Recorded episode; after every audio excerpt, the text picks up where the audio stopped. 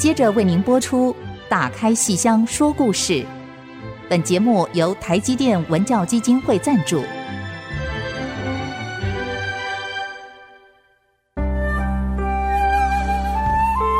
打开戏箱子，看见台上的精彩一刻。戏箱子里还有许多你不知道的喜怒哀乐、悲欢离合。让戏曲专家王安琪、罗世龙和您一起打开戏箱说故事。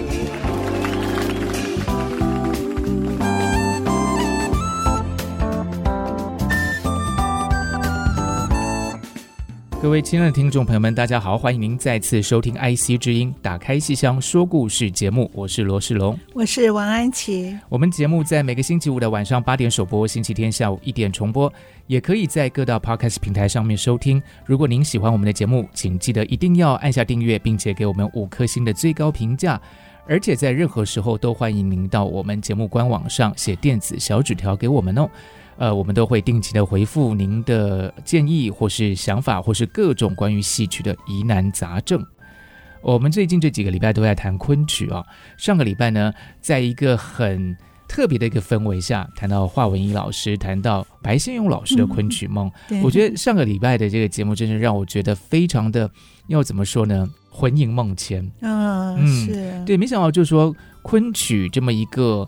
文词非常的细腻悠远的一种表演形式，嗯、文学形式，但是其实背后牵动的是这么多人的一个生命的情怀，是跟历史跟故事。嗯，对，嗯，对啊，我们这几个礼拜一直在昆曲的梦里面哈。我们先谈到了昆曲本身的死亡，而后到昆曲意外的因为政治原因而复生，然后呢，复生之后培养了这么多。当时懵懵懂懂十岁不到的孩子，而后他们肩膀上却肩负起了昆曲死而复生，成为新昆剧、当代昆剧的这个重大的这个使命，要开创当代昆剧的新生命。那么这批国宝。到今天呢，有的人已经离世了。好，然后其实十年前就有一位丑角程志雄过世了。嗯、啊，我记得那时候我还在清华哦，我还在清大教书，不止十年了。是，我在二零零九年就离开清大了。所以当时我在清大听到这个消息的时候，躲在研究室里，还真的是痛哭了一场。我也不知道为什么，我跟他们又不认识。程志雄，程是成功的成，好、嗯、志向的志，英雄的雄。他是个丑角，可是他在很多戏里出来的次数不多，可是令我印象太深刻了。我觉得没有人能够超越他，就像这个《战花魁》里的。四儿，然后呢，烂柯山里那个媒婆唐大姑，哇，我觉得那个她好高好大的个子哦，我觉得她有一百八十几公分，那体重也是非常雄伟的。可是她在台上演个彩蛋，演女的，演媒婆，演个妓院里的四儿，哇，演的之妩媚啊，之动人呢、哦，而一点都不恶心啊。结果她竟然在这个，就是她算是。昆大班，也就是一九五六年那个时候开始在上海学昆剧的第一期第一班的，好，昆大班里最早过世的。那他过世，我觉得哇，台上的那种啊，那种妩媚好像就看不到了。好，那么后来到这几年，陆续好多人生病了。然后离开了，像华文怡老师，好，在二零二二年的四月离开了。那么，因此我们在这几集的节目里面呢，就把昆曲的历史，从它如何进入当代昆曲，好，如何从古典的进入到当代昆曲，它有什么样的不同？然后，在一九五六年以后，培养了哪些人才？而这些人才各自有多少粉丝？我们都是其中之一。那么还有一些我们的学生是那样疯狂痴迷啊，那他们的痴迷的态度都足以进入昆剧史哈，足以进入戏剧史。好，所以上一次我们最后讲到了华文怡老师，他在昆剧史上的重要性，包括他传奇的一生，包括他六四的隔天带团去美国，而后跳机滞留美国，而后三年不到，他竟然出现在台湾的国家戏剧院，跟台湾的京剧演员合演了《牡丹亭》。哇，这个中间是多少人的魂萦梦牵！所以上一次，后来我们从。华文怡转折到白先勇老师的昆曲梦，白老师的昆曲梦，我们都知道他已经大声呼唤了将近二十年。可是这个梦到底从何而来呢？上一集我们就仔细的把那个过程说出来了。白老师八岁。看到了第一次在京剧演员的表演中，在梅兰芳的表演中看到了《游园惊梦》，那是抗战刚胜利的时候。从此昆曲梦种在白老师的心里面，而后经过。家国的变化，经过流离变迁，然后白老师的昆曲梦藏在心底，转用小说的形式。一九六六年在台湾写了《游园惊梦》这篇短篇小说，被收进《台北人》。前年哦，《台北人》出版五十周年，嗯，对，这些都是历史啊。那么，然后白老师到一九八七年，他五十岁的时候，回到上海。我们别忘了，中间有好一段时间，上海是回不去的啊。然后到一九八七年，文革结束的十年，白老师可以回到上海，竟然在学术演讲之后看到一场昆曲，是华文怡的杨贵妃跟蔡正仁的那一场《长生殿》，又唤起了白老师的昆曲梦。尤其是演完了以后，请吃宵夜。竟然是复旦的教授带着白老师跟唐明皇、杨贵妃去的，可是是白老师请客，可是真是大水冲倒龙王庙，再也没有想到请客请到了自己家来了。嗯、那个餐厅竟然是白老师自己自己家上海的旧宅，他就是从这里被他的父亲。拿着那张票，好贵的票，一张一根金条的票，对，嗯、带去剧场看了梅兰芳的《游园惊梦》，所以历史好像不断的是在啊，在转折回头中，我们可以说是魂牵梦萦，也是欣然又重逢了，嗯、是是是？啊，这个历史好像常常对昆曲有一些。嗯，怎么说呢？就从我们节目前几个礼拜开始谈到昆曲的这个兴衰，好像在跟他开了一些玩笑，可是总是会在什么时候让他又重新的出现在我们的面前，而且更加的美好。嗯、对对，所以你看，白老师在一九八七年的上海，他的家已经变成餐厅的家里面，嗯、暗自发下誓愿。我一定要把昆曲的美丽与哀愁重现于当代的舞台。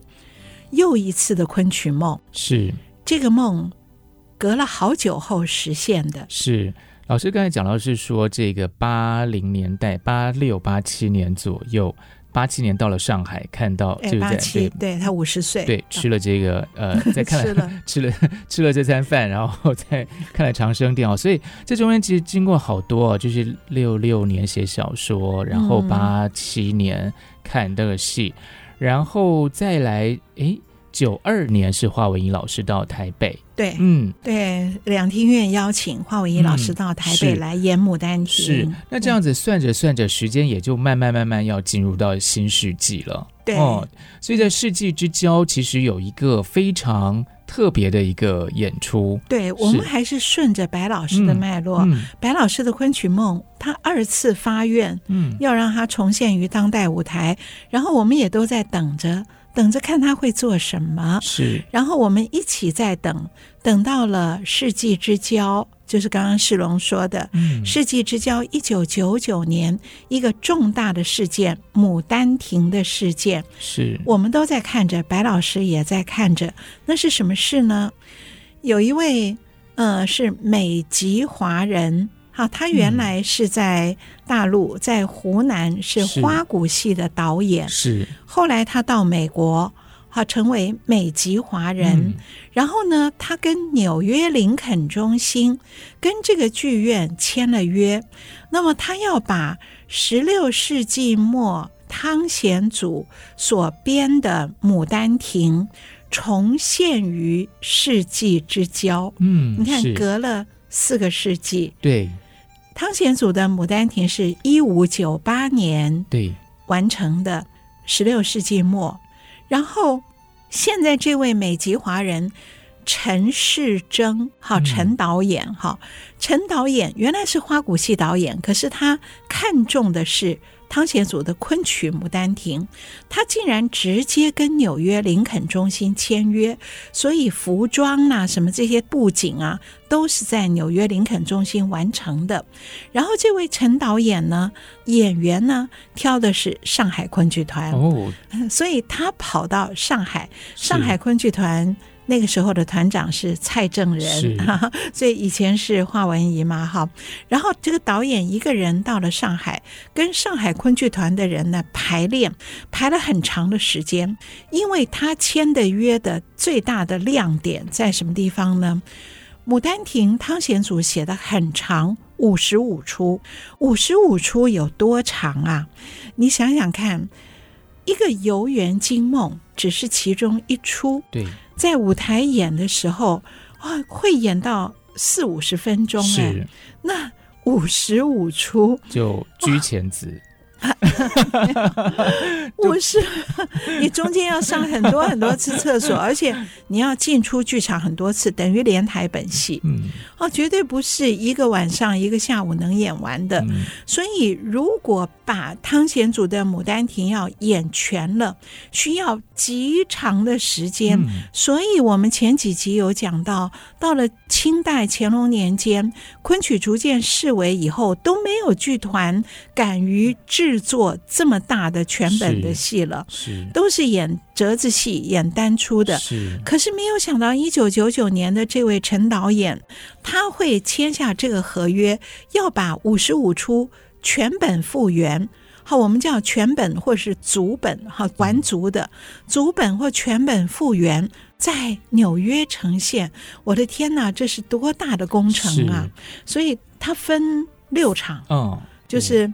下午一场演三个多钟头哦，然后晚上一场也三个多钟头，下午晚上下午晚上下午晚上三天六场，六场哇哦，这样加起来是超过二十个钟头，是哇，好厉害啊！对观众跟对演员来讲都是考验呢，都是考验。嗯、所以他跟上海昆剧团排戏排了很久，是那结果这边你想这兵分两路。那边排戏，而这个排戏因为对演员是很大的负担，所以他们分成三组演员，是上中下哦，是就上中下，所以第一本呢是年轻的启用新秀，年轻的杜丽娘，当时才二十三岁的钱毅哦，钱毅，钱毅。嗯哇，那个“熠”那个字怎么写啊？熠熠生辉的“熠”，火字边一个学习的“习”，所以这个字要是你不会念，就念亮闪闪就可以了，闪闪发光哈。钱毅，她当时才二十三岁，女生了哈。那个“毅”那个字哈，她才二十三岁，是上昆要培养的新秀，她是第一本就是上本《牡丹亭》的。杜丽娘是好，然后中跟下是换人的，嗯，好，所以这个排练工程很大。然后上海排的如火如荼，演员也都摩拳擦掌，准备要去了。而纽约这边票几乎卖完了，嗯，你看这是多吸引人的事，是四个世纪以前的古老的昆曲，中间失传过这么多日子，就算。保存在舞台上的只有几个折子而已。可是今天竟然陈导演要跟上海昆剧团顶尖的演员合作，把它重现于世纪之交。所以在揭开东方神秘面纱的这个时代氛围下，这样的一个神秘的东方，是让票券一下子就可以卖光的。是，但是发生了什么事情呢？我们。且休息片刻，待会儿再跟大家揭晓。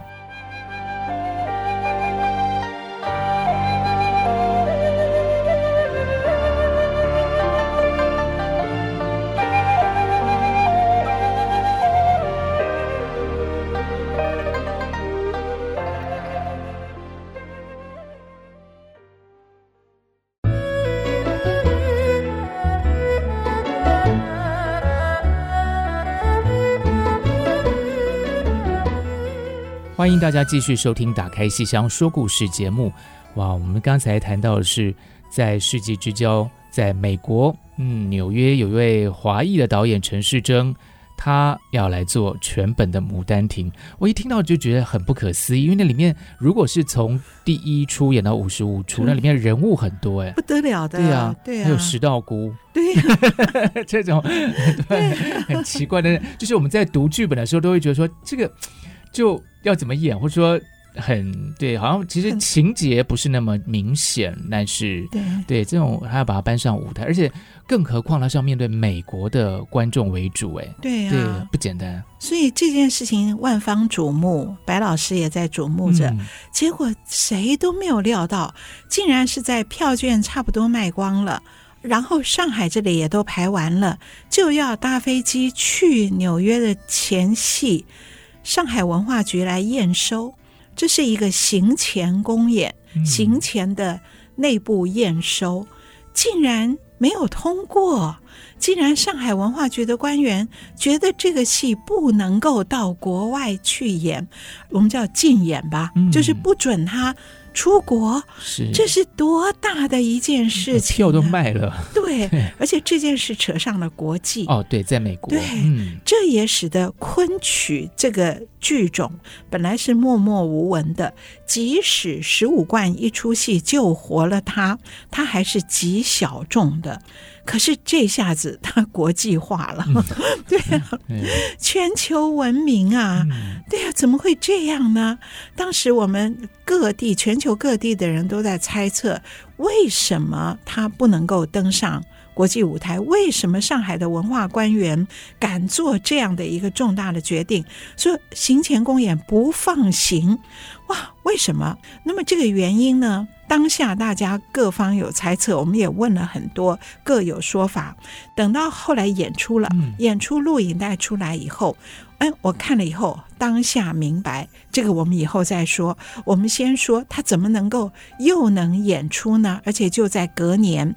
那么当下当然这个竞演风波非常非常大，我们就想到这个导演陈导演要怎么了这件事。他一来。不甘心，二来他跟纽约签的约耶，他跟纽约林肯中心签的约，不仅、服装都在那里。如果这方面他没有办法履行合约，他要怎么担待？对不对？所以他很厉害哦。上海昆剧团不被放行，我就各个击破。所以他找了我们刚刚说的上本的最年轻的二十三岁的杜丽娘钱毅，他私下跟钱毅。问钱毅愿不愿意以个人名义跟他到美国去把这个戏演出来？钱毅很大胆，亮闪闪又胆大大，嗯、对，答应了。好，为了昆曲，哈，然后他私人办了护照，跟导演到美国去，承担起了全部的角色。是可是上海的柳梦梅不愿意去，那么这个导演不死心，上海的不去。还有别的职业昆剧团呢，他就到北京去找了北方昆曲剧院，简称北昆，找了北昆的温宇航，这三个字我们好熟好熟哦，好熟。现在在国光的，嗯、在台湾的亮闪闪的是 温宇航，而且还上过我们节目。对呀、啊，对我们以后还会随时请他来。是温宇航当年才二十八岁，他在北昆。呃，二十八岁也已经红起来了，也是北昆的重要小生。嗯、可是这个陈导演找他，哎，我想他也真够大胆的。他说他一口答应，而且就没有跟任何人说，就私下办了护照，直到上飞机的前一天，才跟他的家人、跟他的妈妈、跟他的奶奶才说了。哇！哇因为你可以想象那个气氛之紧张，是，嗯、对，这个不是犯法的事，是可是变成像叛逃。而且其实刚好前一年才新闻闹这么大嘛，就禁演这件事情。华文怡也才没多久嘛，哦哦、对对对，对不对？没多久，六四才才十年不到，不到，所以这种种加起来，就是大家会有很多的联想。对呀，对呀。所以这个不是犯法的事，他是可以以个人的名义办护照的，可是弄得却像叛逃，而的的确，温宇航、钱毅这一走，他们都知道，至少短时间内，应该是至少十年之内、嗯、是不可能再回中国大陆。是，结果果然是如此。嗯、所以他们为了昆曲，真的是做了这么重大的决定了。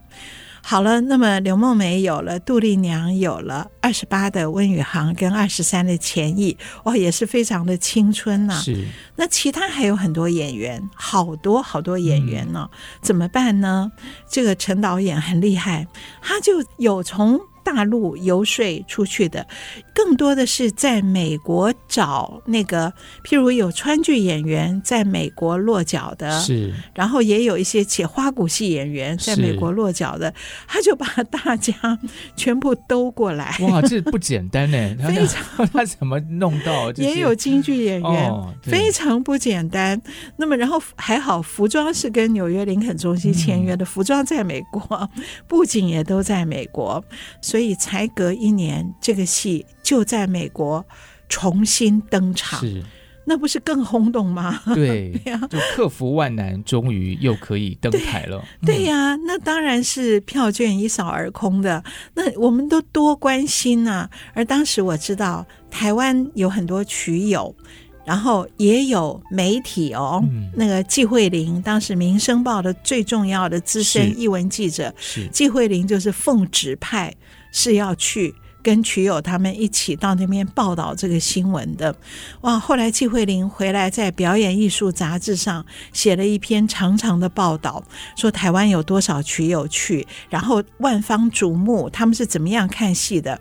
下午看三个半钟头，晚上要紧接着三个半钟头，所以没有时间去吃饭，所以他们都买法国面包，嗯、然后在那个中场的时候在啃面包，哇，又干又硬哈，虽然很香。然后第二天接着这样的体力大挑战，连着三天，每天三个半三个半，每天七个钟头，加起来足足演了大概二十二小时，加上你中间的往返，好，然后跟旅馆呐、啊，然后中间的啃法国面包的时间，还有他们都累坏了。可是。体力的大挑战，精神是饱满充盈的。嗯、他们每个人都带着汤显祖五十五出《牡丹亭》剧本去，晚上抱着汤显祖睡觉。哇！汤显祖在在那几天被很多人抱着睡觉，所以季慧玲就写了写了好多。那他到底是怎么演的呢？他描写了半天，我们还是不怎么明白。后来没有多久，录影带出来了。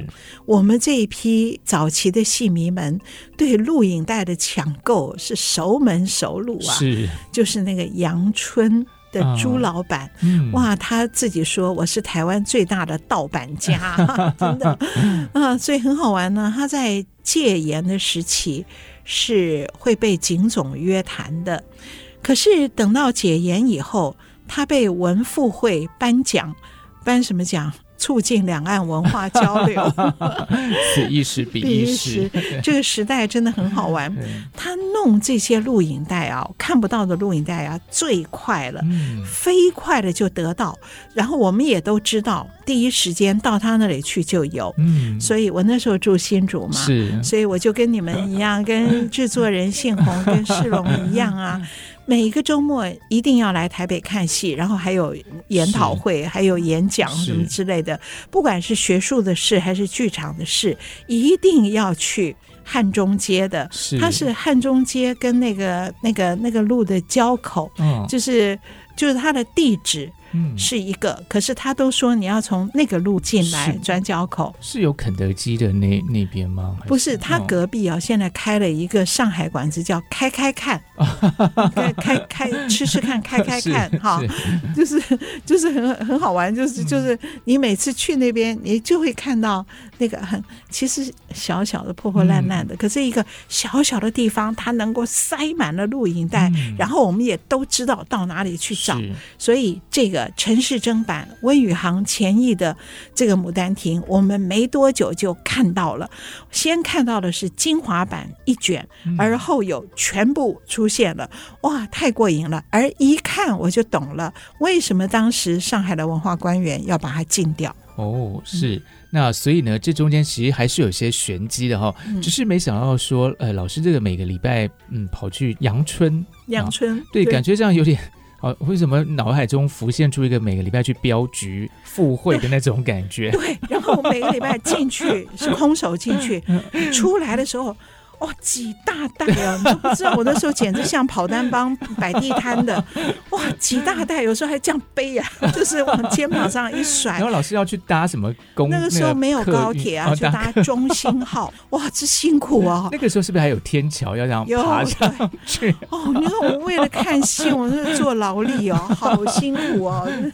可是这些东西都是宝贝啊，都是我戏曲知识的养成啊。嗯、是啊，所以我的戏曲知识不是书上的，都是。看戏，直接看现场或看录影带来的。而且我觉得，我们一天到晚在剧场里的人啊，看录影带是可以直透现场的。是有的人不常看现场，或是看的不专心啊。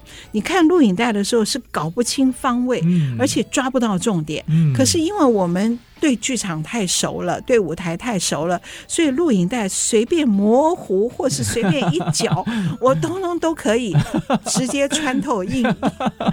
哇，想到是得意哦，时间要超过了。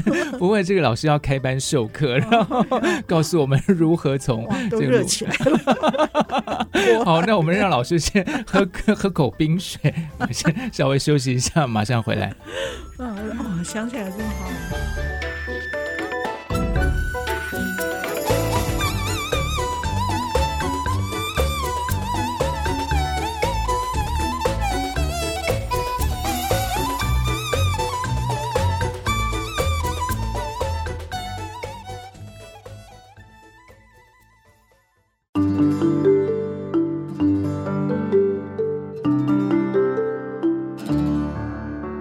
休息之后，再度回到《打开戏箱说故事》节目啊，所以安琪老师看了那个录影带之后呢，嗯、终于知道，嗯，为什么上海文化局、嗯、出了点问题啊？对、嗯，不能演，嗯，一看就了解了，因为一看你就知道，陈世珍导演他的兴趣不是在昆曲，他的兴趣是借着汤显祖的《牡丹亭》在。纽约揭开东方神秘面纱，哎，这有点好玩呢。他自己本身不就是一个大陆出来的，然后他要揭开。神秘的面纱，揭开古代中国。哦，我觉得他把他把《牡丹亭》当《清明上河图》来、哦、来演来用。你看《清明上河图》主要的就是呈现那个时候的民俗风情，嗯、然后他借着汤显祖的《牡丹亭》呈现十六世纪那个时候古代中国的民俗风情。《清明上河图》难怪里面还有 鸭子。对 呀、啊，我我觉得他就这个用意最。最明显的一个例子是杜丽娘的死亡。嗯，杜丽娘死亡在汤显祖剧本里面当然是一个一个关键嘛，她死。可是他对于那个灵堂，对于如何哭祭，嗯，这件事情在汤显祖剧本里。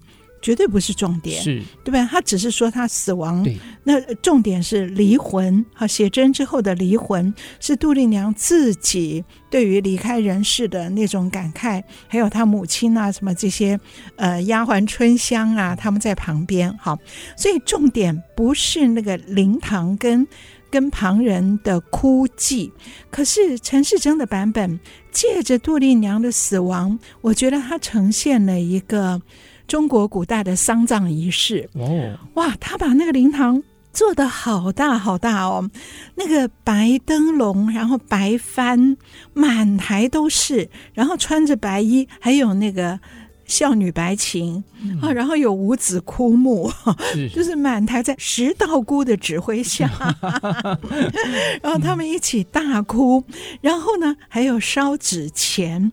你知道他那个舞台啊，是前面有一道河，嗯、好像护城河一样，台前面有半弯的一道溪水围着这个这个台，然后隔着溪水就是观众的座位，好，然后就在那个。靠近观众座位那边，在焚烧纸钱，然后一炉子的纸钱烧了之后，那个演员跟那个五子枯木的会把那些纸钱跨过溪水拿到观众席撒给观众，哎，哦，这好仪式感，好仪式感。然后西方的观众好兴奋哦，站起来抢纸钱，对，所以就这种地方，所以你看得很明白，为什么上海文化局的官员说不能把古代中国陋习呈现到国际，然后你就可以了解陈世珍要呈现的当然不是陋习，他是把古代的民情风俗借着《牡丹亭》的剧情发展。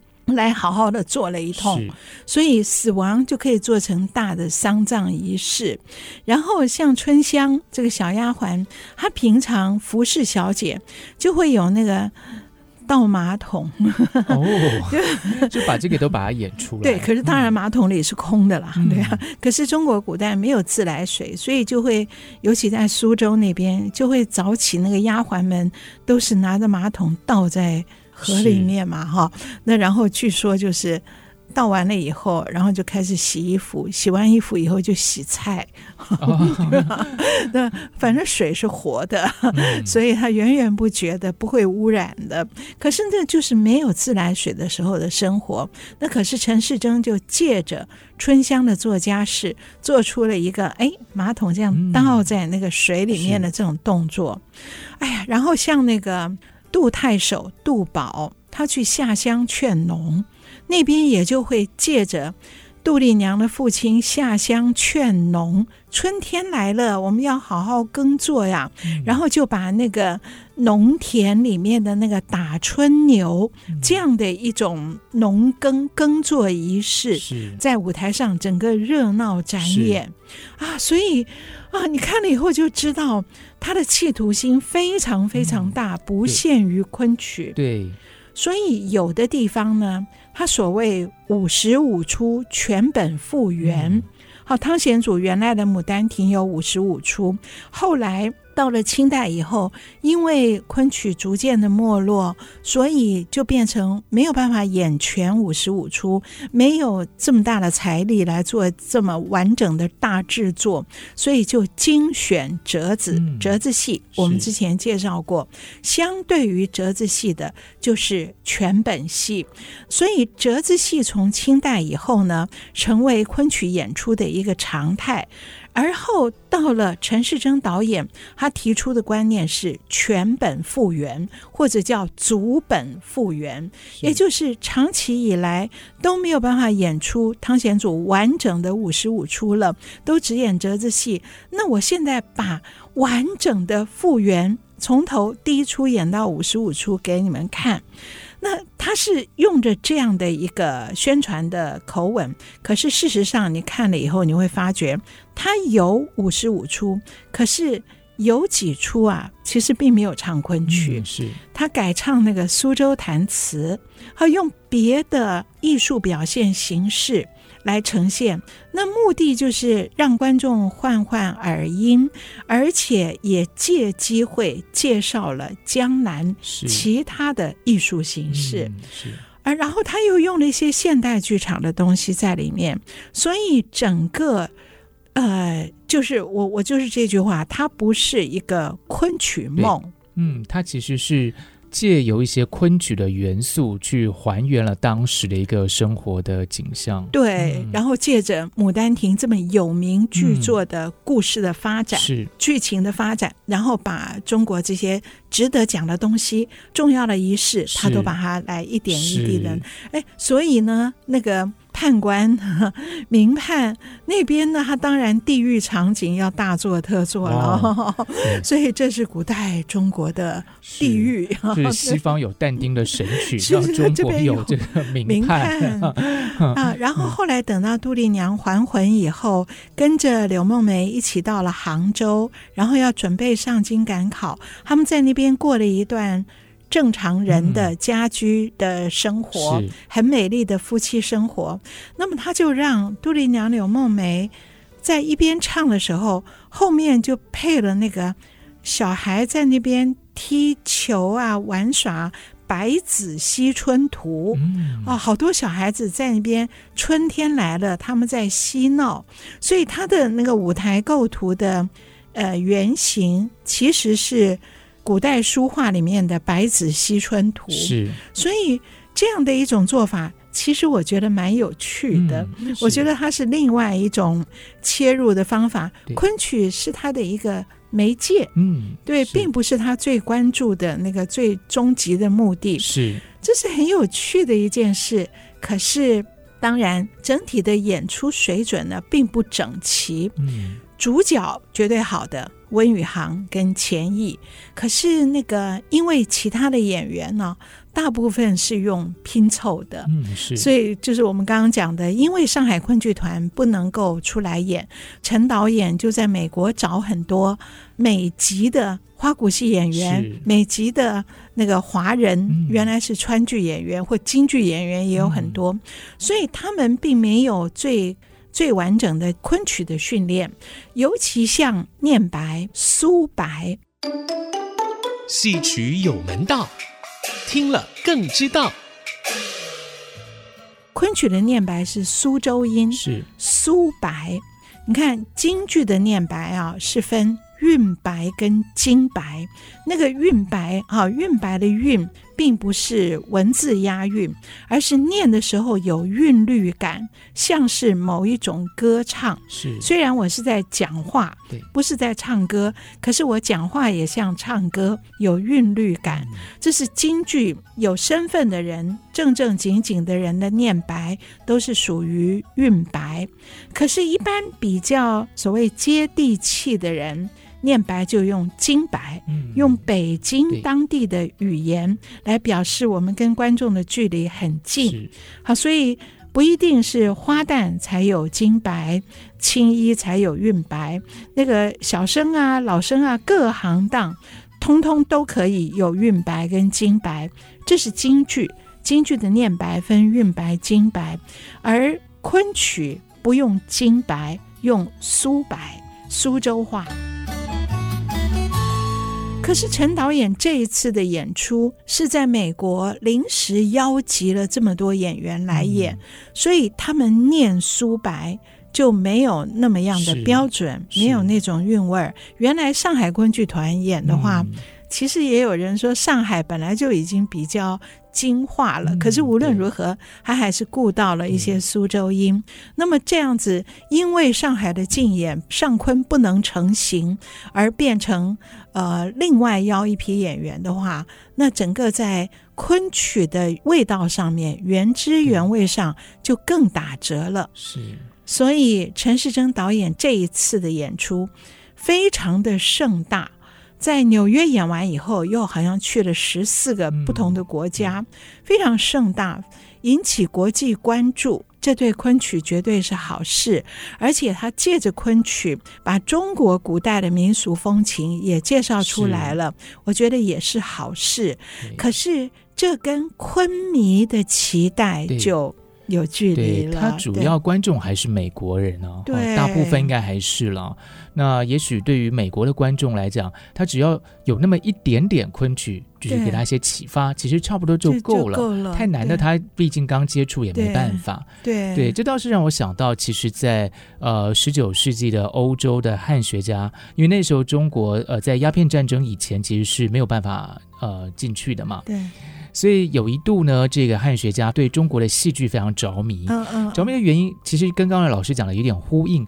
他们就是想说，既然戏剧反映了人生，那我去不了中国，我就借由读戏剧的作品，比方说元杂剧啊，来了解中国人的生活啊百态到底是怎么一回事。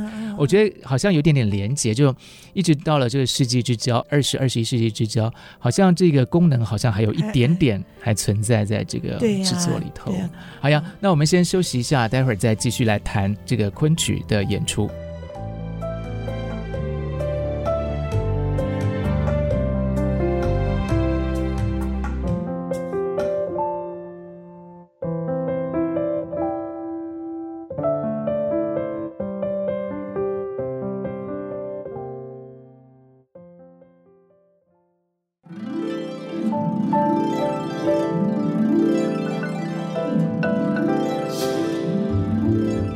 休息之后，再度回到《打开戏箱说故事》节目。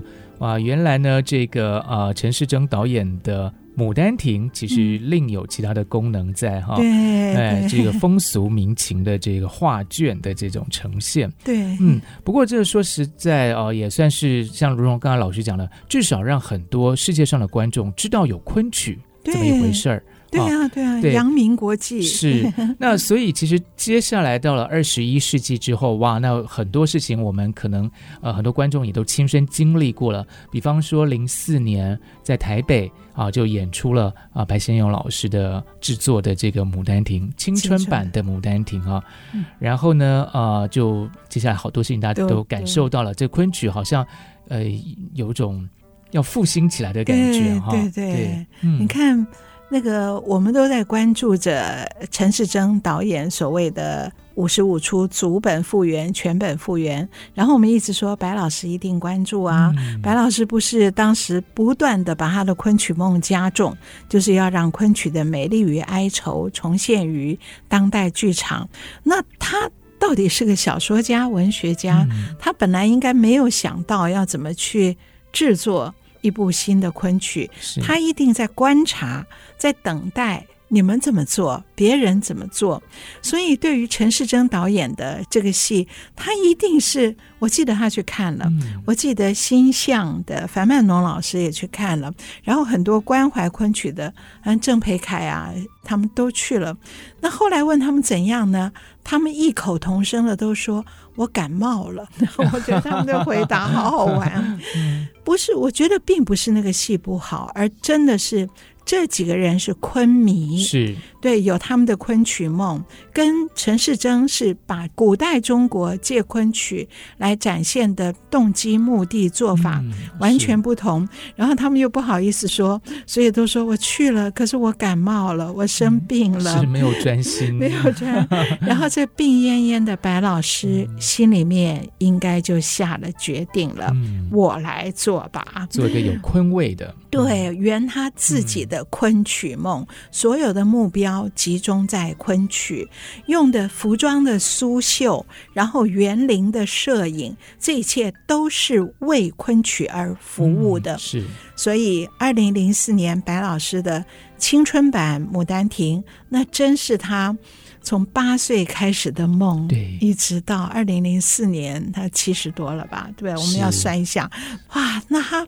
这个真的是他的一生的理想都在这里，嗯、所以他做的好认真，好认真哦，包括挑选演员。嗯，那么他当时。我们都笑他，你去苏州选秀女啊，笑他，那他也不以为伍啊。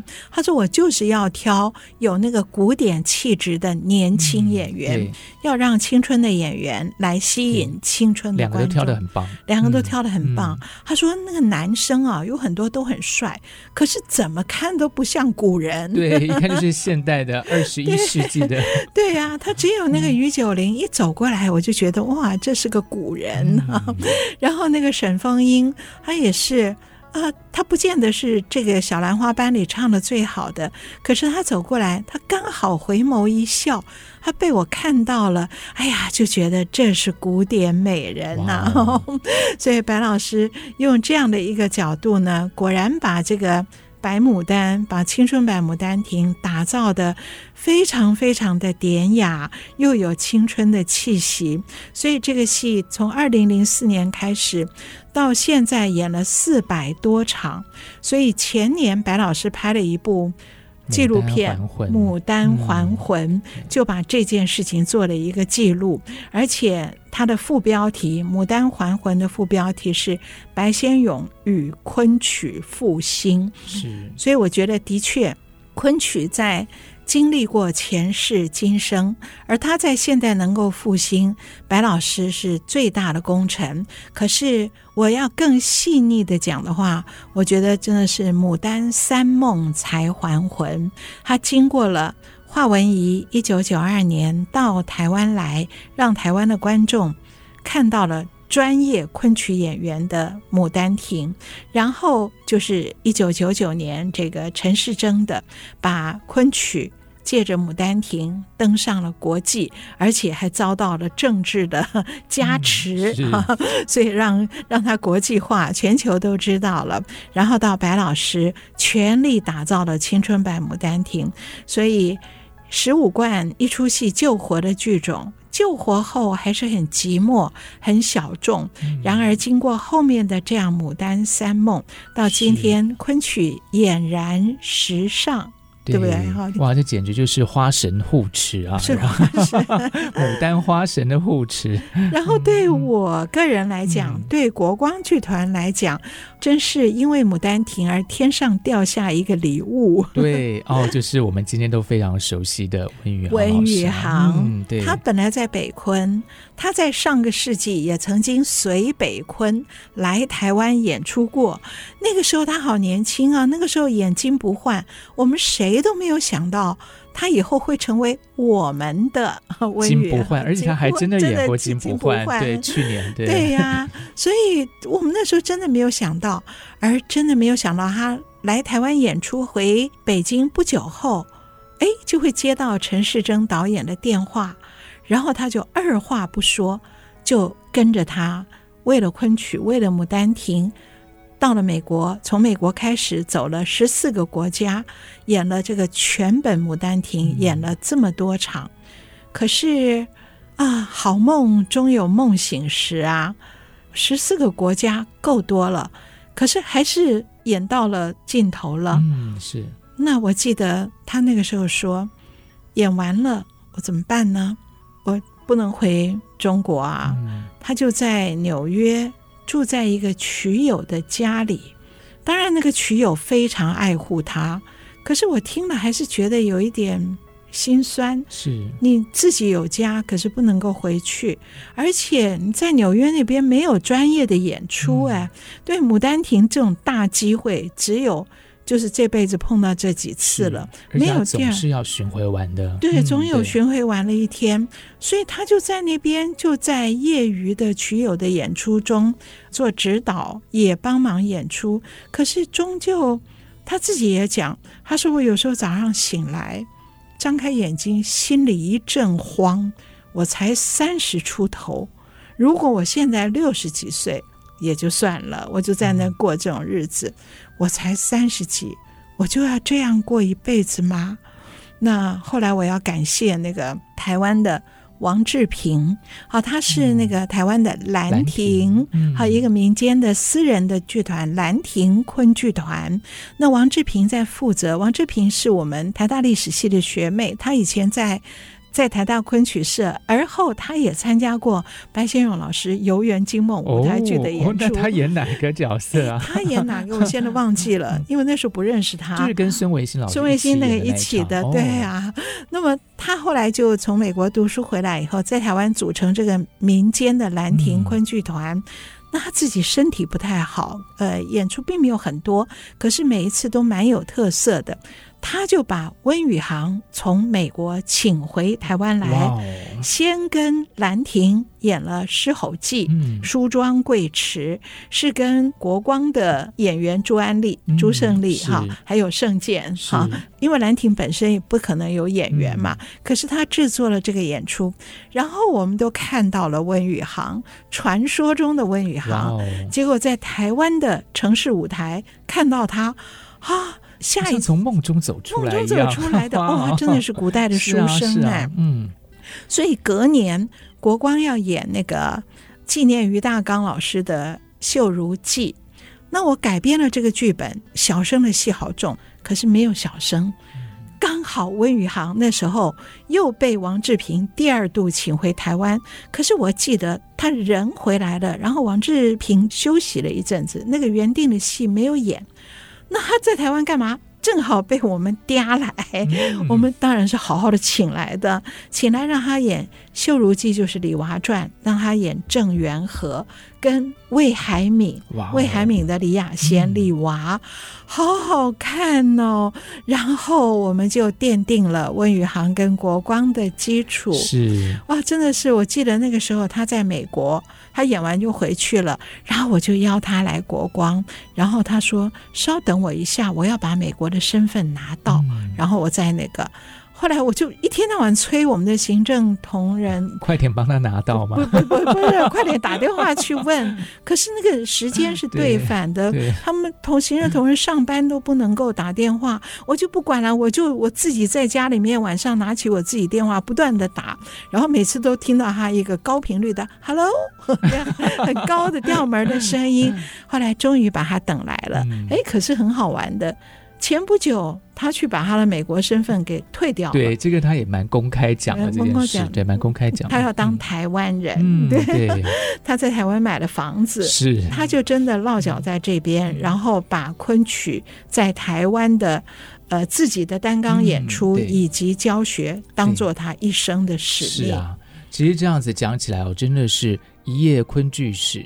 多少心酸跟多少浪漫都融合在里面。对，心酸跟浪漫，对，都有都有。它也不是真的那么，当然有人让人很对很难过的地方，但是总是在什么地方就有一个转机，你又会觉得说，哎，值得了。是是奇缘，嗯、奇怪的奇，也是起立的奇。对，然后、啊、真的好真的就会觉得在某一刻你会觉得。值得了，值得发生这一切都值得的，都值得。对，这就是昆曲这么传奇的一个戏剧的种类。对，又是奇梦。对呀，怎么能不喜欢它呢？对呀。今天我们的节目的时间也就到这边告一个段落喽。那这个虎年即将要过去了，马上兔年也就要来到了。那在过去这一年中，感谢听众朋友们和我们一起度过了非常开心的每一集节目。嗯，哦，希望在新的一年里头，也可以跟大家一起度过快乐、开心的每一集。祝福大家，对，祝福大家，嗯、呃，突飞猛进，突飞猛进。好，我们下次再来跟听众朋友们聊聊其他有趣的话题。是，打开戏箱说故事，我是罗世龙，我是王安琪，我们下次再见，拜拜。嗯，刚忘了跟你讲，他取的名字